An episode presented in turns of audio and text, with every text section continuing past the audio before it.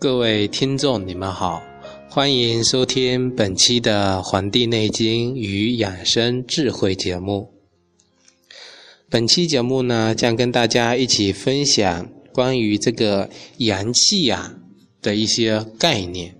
那么这篇手稿啊，之前呢已经在我们的养生交流群中为大家那个介绍过了，也就是关于这个阳气呀。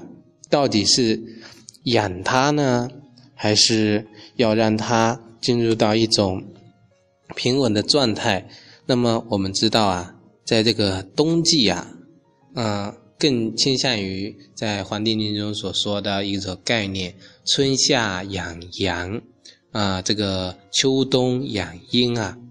那么，所以很多人都注重保护这个阴的这个作用。其实养阴啊，它本呢就是一种潜阳的过程，阴阳它们之间呢是互相的促进、互相的作用的，所以啊，养阳也好，养阴也好呢，要找准时机，能够促进它们之间的这个变化。所以呀，今天呢，就再跟大家重新的提一提这个到底。是养阳重要呢，还是壮阳重要？大家会觉得在这个字面意思上啊，还是有一些模糊的。那么，所以就要跟大家具体的来探讨这一方面内容。在《黄帝内经》中所认为啊，这个男性的生长发育周期五年啊八年，那么男性的这个命数啊就是八了。那么四十岁的时候啊，开始肾衰、脱发、牙齿松动，所以男人起码呢四十岁才需要补肾，需要这个增强身体的这个阳气。年轻的男性啊，如果有这种肾虚啊，啊，壮阳药物啊，都是大热大燥的物品。那么阳气没有亏损，吃了壮阳的药啊，阳气过多，那么它就出现了相克。阳气过多，阴气就会受到亏损，反而带来更多的问题。所以啊，一定要区分壮阳跟养元这个养阳这个之间的关系。那么，男人需要这个补肾壮阳呢？他。有哪些是耗上我们阳气的这个作用的？很多人要开始改变，首先要在习惯上有所啊改变。习惯一变呢，那么向坏的方向发展呢，它的这个动力啊，它就停止了。停止其实它就是一种进步了。那么像男性特别喜欢熬夜啊，经常是夜里两三点才睡，睡得太少。那么多性啊，这个邪邪淫啊过严重，包括跟我咨询的这个啊病人，还有在我们 QQ 群里面讨论的一些听众啊，还有一些其他的一些朋友啊，他们困扰的其实往往就是这个邪淫，他遏制不住啊，自控力差，嗯，这方面啊叫夜夜春宵，所以。对这个男性啊啊，原本才四十岁开始肾衰呀，那是一种正常的状态，反而提前了啊三十岁甚至是二十几岁就出现了像表现出的阳痿啊，甚至还有其他的比较严重的一些问题，所以这都是我们啊当代人需要注意的这一方面。那么除了这个。这方面之外呢，那么我们还要跟大家讲一讲这个，呃，关于这个阳气，它为什么就是跟这个壮阳它们之间的这种关系在哪里？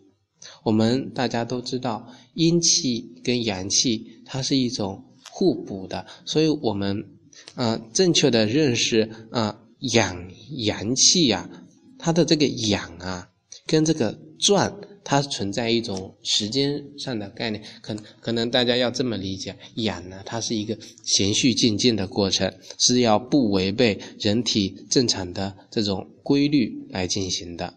而这个壮阳啊，它可能是比较有一种盲目，可能也是比较急，因为可能在一些比较严重的情况下，所以通过这个“壮”这个字来推敲呢，我们就能明白他们之间的关系。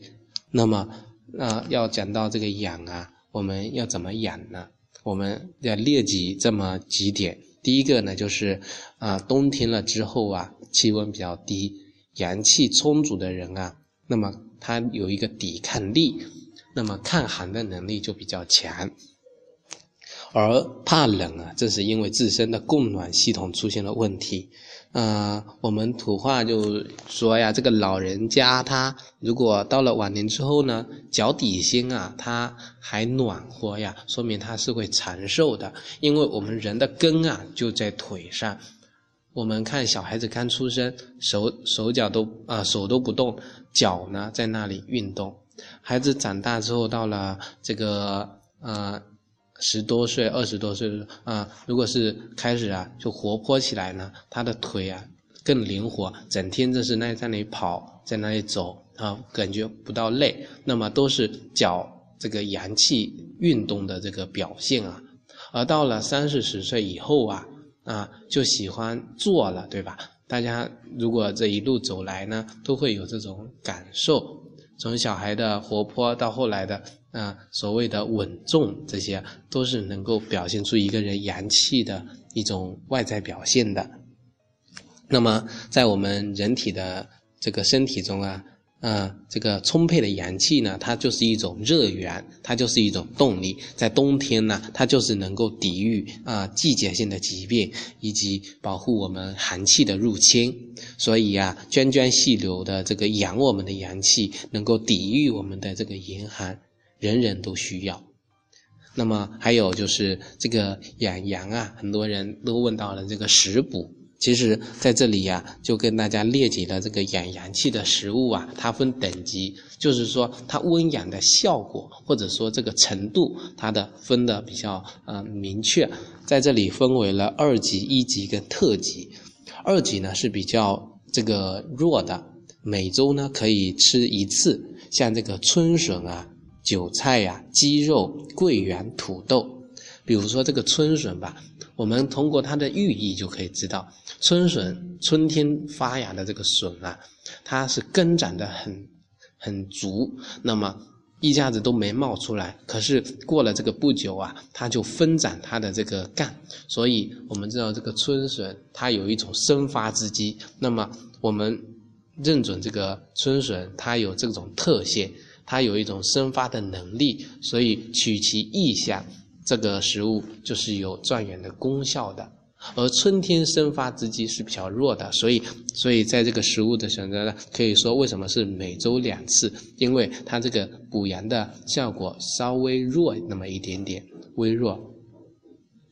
那么第二个呢是一级的，一级啊，有这个每周可以吃一次，像这个羊肉啊。这个牛肉啊，对吧？我们经常跟大家提到关于这个冬季吃这个呃羊肉，这个羊肉汤啊，其实就是非常有这种效果的。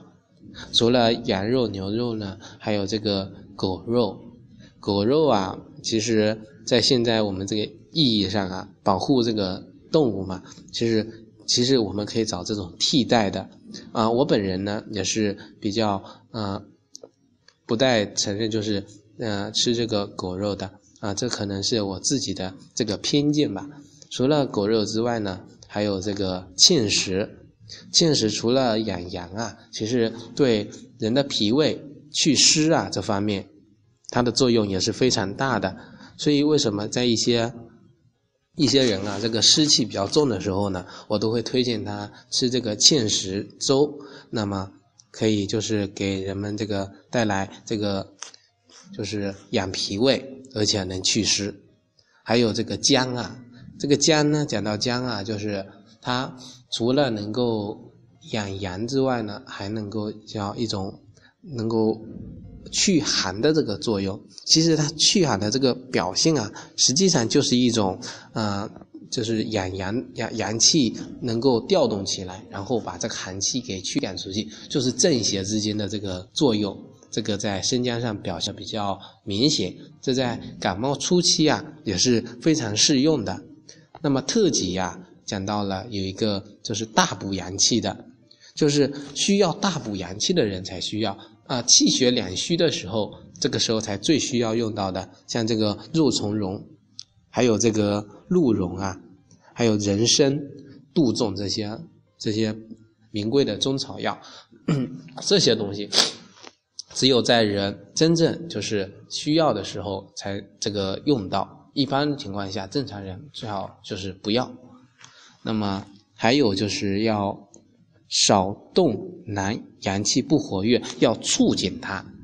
那么在这里促进的方法呀，我主要举这么啊三个就是运动的方法。第一个呢就是运跑步嘛，啊，我之前就跟大家提倡了一个理念，就是。睡觉睡太多，然后运动太少，那么把我们人生的八个小时的睡眠时间的一个小时作为运动，运动也是一种睡眠，它是一种动态的睡眠方式。所以人体的阳气啊，它应该是一种动态的上升的、活跃的。如果你不爱运动呢，阳气呢也会变懒。只有我们自己先动起来，阳气呀才能恢复活力。你会很快发现，其实身体不缺阳气，只是一直都在库房里存着。运动不多，那不必很多，只要半个小时、一个小时就足够了。冬天呢，啊，稍微可以少一点，因为冬天更喜欢静养，所以呀，最好减少平时啊运动量的一半，就是夏天运动量的一半啊，这样子才是更好的。第二个呢是这个喝这个核桃露。这个核桃啊，其实是补脑的。核桃啊，这个补脑的效果呢非常好，而且呀，对阳气呢有温补的作用，不会让阳气太过，同时呢，能够加快我们的这个新陈代谢，能够推动我们的这个阳气的这个运动。所以呀，核桃露啊是一个非常好的选择。它这个饮品呢，既能够补脑，而且能够温温养我们的阳气，啊啊，非常的有帮助。第三个啊，就是艾灸，艾灸推动我们阳气的流动啊。艾灸穴位呢，比如说大椎穴跟这个命门穴，这个两个穴位能够温阳任督脉。所以啊，这个大椎穴就是在我们的后颈部低头的时候，在突出的骨头那个上面，这个穴位呢，是我们这个阳脉的一个穴位，有贯通阳脉的这个作用。治疗一些寒冷的时候的一些疾病啊，就可以用到它，啊，这个穴位啊非常好啊，我会在啊下期的时候会跟大家讲到关于我这个，啊，这个运用这个大椎穴治疗自己的这个感冒啊取得的一种非常啊明显的一个效果啊，这个会在。接接下来的一期或者第二期的时候，会跟大家提到关于这方面的自己的这个经验吧。这个是我们后话再说。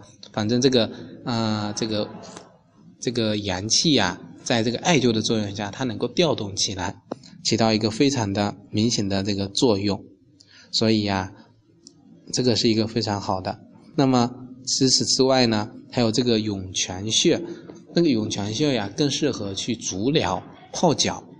那么，泡脚的过程啊，其实就是一种能够温养的过程。每天双脚啊泡在热水里，同时揉按我们的涌泉穴呀，可以能够起到平抑脏腑的这个肾脏的这个阳气，调动这个阴阳平衡的作用。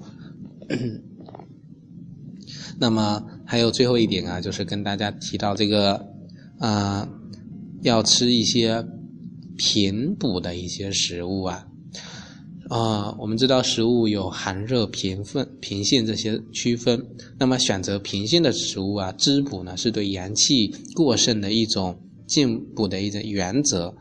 平补啊，可以选择食物有哪些呢？南瓜、莲子、桂圆、黑芝麻、红枣这些。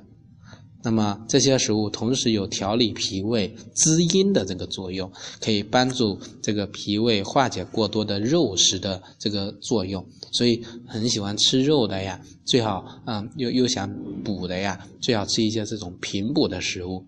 大家还需要更多呢，可以自己去搜索有关的资料。这个平补啊，其实也是能够调整我们阴阳的平衡的。那么最后一点啊，就是说这个阳虚体质的人尤其需要养阴养阳。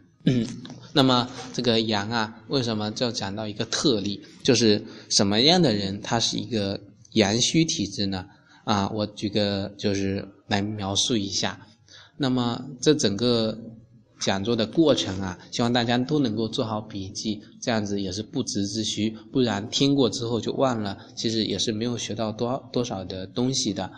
啊，最好是记下来，能够反复的去听，反复的去学习，反复的实践，这才是我们真正去养生的一个方法吧，最基础的方法。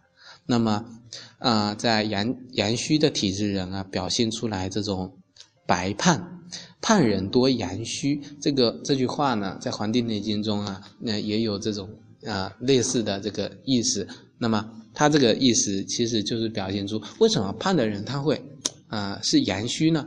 我们不妨这么理解：胖的啊一般的人啊他不会，他是表现出一种正常的状态。胖的人阳虚是因为啊阳弱了之后，人体抵御外界的。这个能力就削弱了，那么他需要通过把吃到的任何东西转化为自己的脂肪，增加外面的这个皮层来抵御，增强自己的抵抗力。所以越越虚的人，他可能会越胖，这个是一种特特别的一个例子啊。所以有表现出白胖的这个体征，还有肌肉少、面色惨白，还有嘴唇啊颜色比较浅。能够脱发啊，腹泻，他的性格呢一般是比较沉静内向的，因为阳气虚呀，所以他只能是表现出这种特征来的。还有像这个食欲不振，嗯，怕冷，对吧？冬季啊，这个手脚冰冷的情况呢也比较明显。那么对于这些情况的患者啊，最好就是能够去就医。因为都已经是一种比较明显的这些情况了嘛，希望通过药物的这个特性啊，去纠正自己的这个阳虚的体质，能够保全自己的身心的健康啊。那么，感谢大家收听本期的《黄帝内经与养生智慧》节目。欢迎大家关注我们《黄帝内经与养生智慧》节目的这个微信公众号，就是《黄帝内经与养生智慧》这个几个字的拼音首字母，搜索就可以搜到了。还可以加我们的养生交流群，一起讨论养生的知识，可以在上面发表自己的问题跟见解，我们一同来研究。感谢大家收听，咱们下期再会。